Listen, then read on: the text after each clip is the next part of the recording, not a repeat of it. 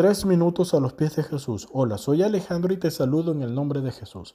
La vez anterior hablamos sobre el disfraz, como cuál era su motivo y su origen.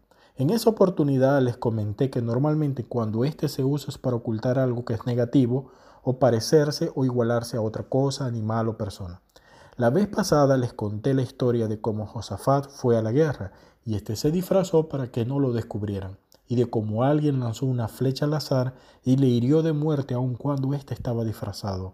En esta oportunidad les quiero contar otra historia, y esta vez se encuentra en el libro de Primera de Reyes 14, y dice así, en aquel tiempo Abías, hijo de Jorobán, cayó enfermo, y dijo Jorobán a su mujer, levántate ahora y disfrázate, para que no te reconozcan que eres la mujer de Jorobán, y ve a Silo, porque allá está el profeta Ahías y toma en tu mano ofrendas y ve a él, para que te declare lo que le ha de suceder al niño.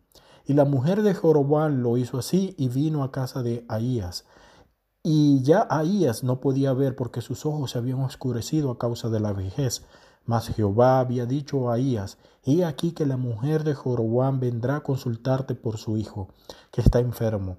Así le responderás, pues cuando ella viniere vendrá disfrazada. Cuando Ahías oyó el sonido de sus pies al entrar ella por la puerta, dijo, Entra, mujer de Jorobán, ¿por qué finges ser otra? He aquí yo soy enviado a ti con revelación dura. Ve y di a Jorobán, así dijo Jehová Dios de Israel, por cuanto hiciste lo malo sobre todos los que te precedieron, pues fuiste y te hiciste dioses ajenos e imágenes de fundición para enojarme. A mí me echaste tras tus espaldas. He aquí que yo traigo mal sobre tu casa.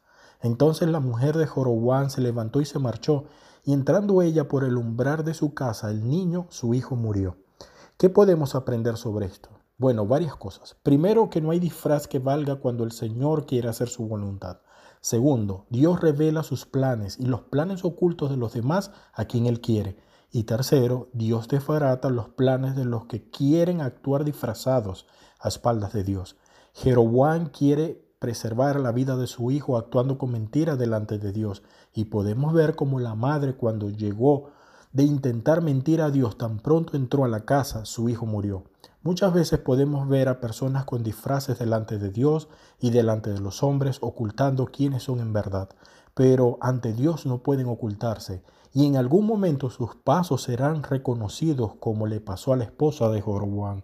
Pide a Dios discernimiento para saber quién actúa con un disfraz delante de ti. Y más aún pide a Dios revelación para saber si tú actúas de esta manera ante los demás.